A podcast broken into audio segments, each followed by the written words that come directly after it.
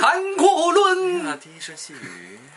这个事情，所以说微信、支付宝的用户，你被偷过钱没？啊，这个最近是河南那边的这个我们的电台这个电视台的老师做了一个采访，一个男的在一个酒店住宿的时候，手机没电了，有桌子上放的一个充电器，上面有一个扫二维码的一个东西，扫了就可以充电。啊这个东西儿我一看吓我一跳，你也遇到过我在酒店遇到过，而且我差点充了这个鬼东西。哎呀大概说的是扫了这个二维码之后，发现自己的微信被一个所谓的叫悟空宝的网友扣了一块钱，保险一块钱就一块钱吧。嚯、嗯当天晚上再次一看手机，发现又买了一个什么保险悟空全民医保健康版，啊什么玩意儿，直接扣了二百五十八块九。又两百多，而且最让人惊讶的是，扣钱的过程当中，他完全没有确认这个过程，啊直接通过微信自动就给支付了。自动支付，大概的意思就是前面你扫这玩意儿充电呢，不是扫了一块钱吗？你嗯对认为了一块钱好像就是我用这个充电宝的钱，对对对我也觉得值得，用这一块钱我就值了。是结果其实这一块钱是开通了你和这个商家之间的一种自动购购付款的一种模式和协哎议呀扫。了这一块钱，比如说就是一个预定啊之类的，是是是到三个小时之后你要不退，直接你就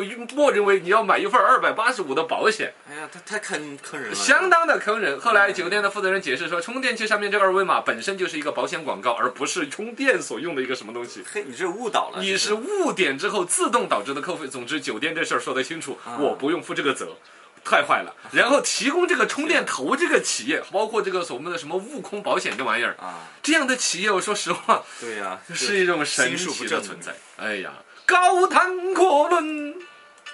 你在酒店遇到过这个玩意儿吗？没有，我就遇到过的，我是而且差点用了的。它那个充电头啊，反正一做的丑的不得了，就跟那种干鞋器一样的，一个插头弄出来一个妥妥妥妥，啊分出四五根线哎呀，那个线也显得极其没有质感，上面就董大一个二维码，就让我们想起来普通的街边上有那种共享充电宝啊啊嘛啊，觉得就是扫个二维码，出个什么钱啊就可以拿来充电的。对对对，你说，首先我住你一个酒店，三百二百一晚上的，你提供一个充电头要死啊！对呀，他还要整一根这种带二维码的线，你已经觉得很恨了。嗯但是你确实如果忘了带的话，你到前台他不会给的。啊现在酒店那种前台，你要说能不能有充电线，也也不会给你提供。对尤其他这儿摆了这种玩意儿的话，他是倒收了人家的钱的。应该这儿卖去的这种所谓二百八十多的保险，这个酒店是要提成，甚至本身这个东西入住就给了三千五千之类的。嗯反正这个东西我是看到过，呀，差点用了。嗯我们普通的逻辑都觉得说这里扫个二维码产生一块，那就是我充电用你这个租用的钱是。是正常逻辑嘛但，其实不是这样子，而且不管是在微信上面还是支付宝上面，都有类似的一种自动扣款这种模式，大家知道充，电宝就是嘛，充电宝嗯，然后呢还有自行车自。行车啊，对，我的几个共享单车的那个账号，有的是自动扣款的，包括滴滴的，我都没有让它自动扣款，嗯每一次哪怕二十、十五，是是哦是，我我都都手动再支付一遍。没错，啊呃，这个西东西儿是好像不方便，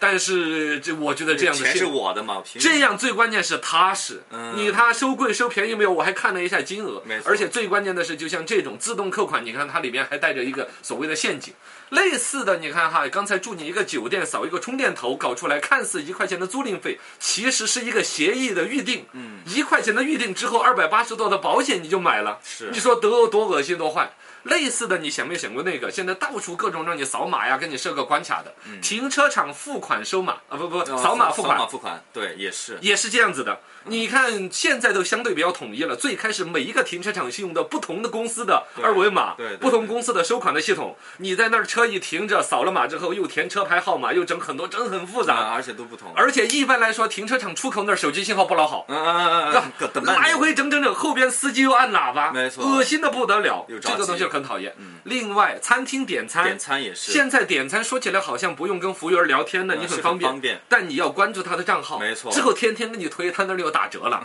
类似的那两天我们很讨厌的，百度搜索这个玩意儿，嗯搜出来的内容他不给你，那不给你，让显你一半下截儿载 APP，对，下载百度 APP，下载半截儿。你有没有发现呢？这个网络的时代里面，但凡谁能够卡住你一点点呢，他绝对不遗余力的希望能够弄你。对对，弄出你的信嗯息、你的手机号码、弄你的消费习惯、弄你的支付通道没，错一切其实，反正我觉得都很万 恶。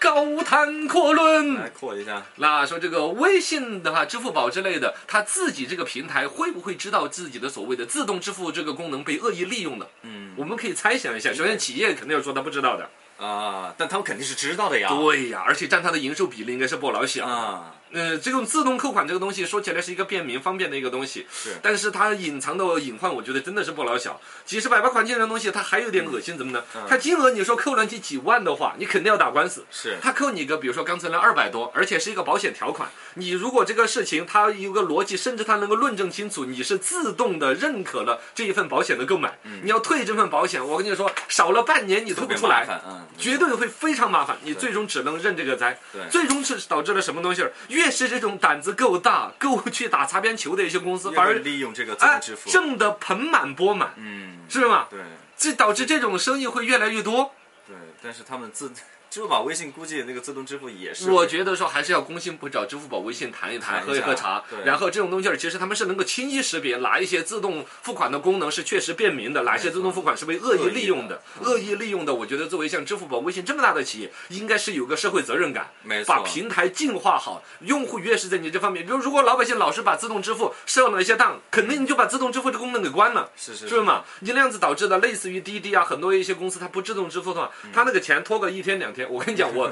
我是租哪一家的那个共享单车啊，就有一笔起码拖了有十来天没有支付，是是因为是我没有自动支付的。他一直给你发信息吗？发信息，发信息，发三天之后就开始是人工电脑打电话啊 AI 的。您好，用户，您使用的共享单车，啪，我就给我挂了。得给呀，这本来就是你用的，你该 给的。哦哦，好好。好这说的你他大义凛 然的，低声细语。高谈阔论的说的是义愤填膺，你要仔细想这个事情里面也是有个法律的问题，底层的商业道德的缺失，法律怎么样去把这种东西捏得住？其实不管是以前有那种比如说特区的一些账号啊啊，发垃圾短信的，嗯运营商知不知道的？银行账号里边本身可能牵扯到一些骗钱的一些东西，知不知平台知不知道的？对现在说到都是管支付宝、微信这边它的自动支付这个功能，它平台有没有责任这个东西？嗯实际上法律永远有约束不到的一些地方。是没有考虑到呃，这个就回到说，如果商业道德这块不缺失的话，其实它是可以企业本身。你想啊，这微信、支嗯自我付宝的约公司束都到这么大了，嗯，包括百度当年的搜索引擎到那么盛极的那个辉煌的事业的时候，对那么大量的去整一些，比如说很歪的就医院呐、恶心人的一些完东西嗯全把真假放到两边，只要给钱，我就给你把色子搜到头条，挣到钱了。对，利益摆在前，啊，这种东西如果说有从道德层面能够有所约束的话，嗯一个商业道德会让这家企业成为一个百年企业。但对没有这种商业道德的情况之下，谁又去约束它？对对对对，所以还是上道德是每呃个企业必须要底层的可能现在当所有的企业过了第一个，就是大家在那儿，比如说，呃，就是野蛮生长期之后啊扩，张扩大，现在就都该沉淀一点自己的企业的道德、企业的使命感和价值观，嗯对啊，应该是并这且个阶多段。去发现这种缺失，多去弥补。嗯，是的，是的，是的。